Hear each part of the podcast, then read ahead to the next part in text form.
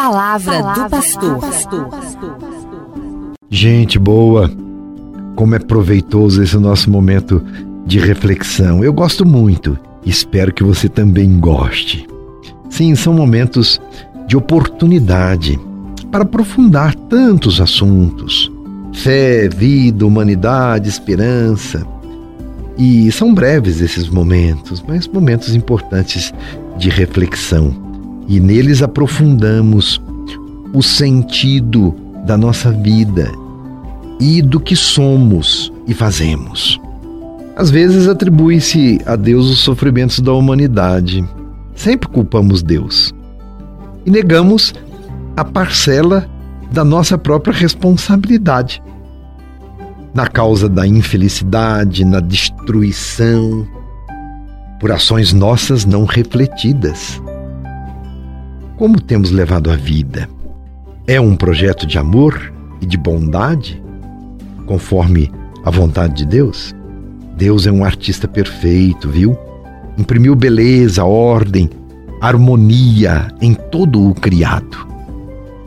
O ser humano, que é criatura de Deus, tem a missão de continuar a obra da criação, zelando e cuidando da vida, em todas as suas formas. Quando impera o egoísmo, o poder, a ganância, todos sofremos, até a criação a natureza sofre. Será que é possível consertar o homem corrompido e contaminado pelo egoísmo e pela indiferença? Vamos refletir mais uma parábola hoje que traduz um pouco do que eu quero dizer quando faço essa pergunta: será que é possível consertar o homem e o mundo? E a história é essa: um cientista vivia preocupado com os problemas do mundo e estava resolvido a encontrar meios para melhorá-lo. Passava dias em seu laboratório em busca de uma resposta ou de respostas para as suas dúvidas. Num certo dia, o seu filho, uma criança, entrou no laboratório decidido a ajudá-lo. O cientista então ficou um pouco nervoso, porque estava sendo interrompido no seu trabalho pelo filho, e tentou então que o filho fosse brincar em outro lugar. E vendo que seria impossível demovê-lo da ideia de ajudar o pai, então ele procurou algo que pudesse ser oferecido ao filho com o objetivo de distrair sua atenção. E de repente deparou-se com um mapa do mundo.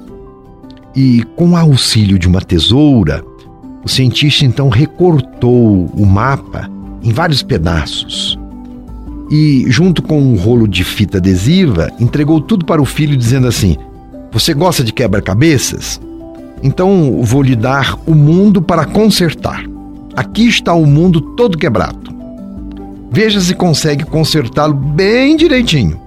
E faça tudo isso sozinho.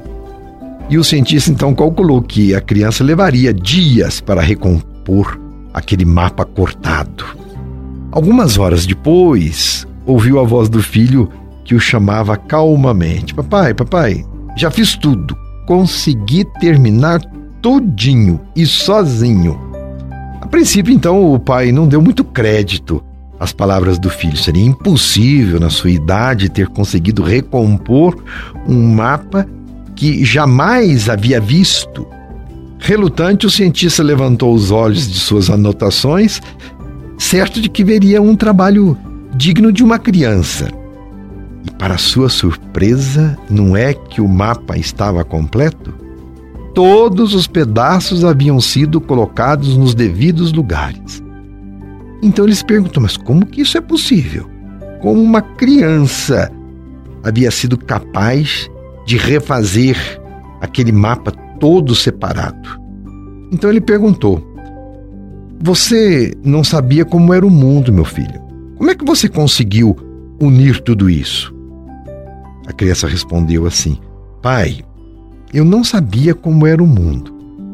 Mas quando você tirou papel da revista para recortar, eu vi que do outro lado havia a figura de um homem.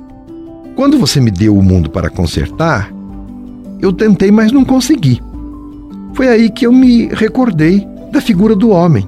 Virei pelo avesso os recortes e comecei a consertar a figura do homem, que eu sabia como era. Quando consegui consertar o homem, virei a folha e vi que havia consertado o mundo. Moral da história: o ser humano tem o potencial de cuidar e zelar da criação. E quando isso não acontece, é preciso traçar novas estratégias. Às vezes pensamos em grandes projetos para consertar o mundo, mas nos esquecemos que a mudança acontece em pequenos gestos, a partir de nós mesmos. Comece então por você a mudança que você tanto quer fazer para o mundo, mas comece por você a transformação e só depois ambicione mudar o mundo. Que gestos de amor, de solidariedade, de justiça precisa você aprimorar? De que forma posso eu ser melhor em minha natureza? Cada um sabe em que precisa se converter, que mudanças precisa operar em sua própria vida. E concluo com o pensamento de São Francisco de Assis, que nos auxilia nesta mudança necessária. São Francisco diz assim: comece fazendo o que é necessário, depois o que é possível, e de repente você estará fazendo o impossível. Fique com Deus e comece a mudança tão desejada a partir de você mesmo. Um abraço. Seja feliz. Você ouviu Palavra do Pastor.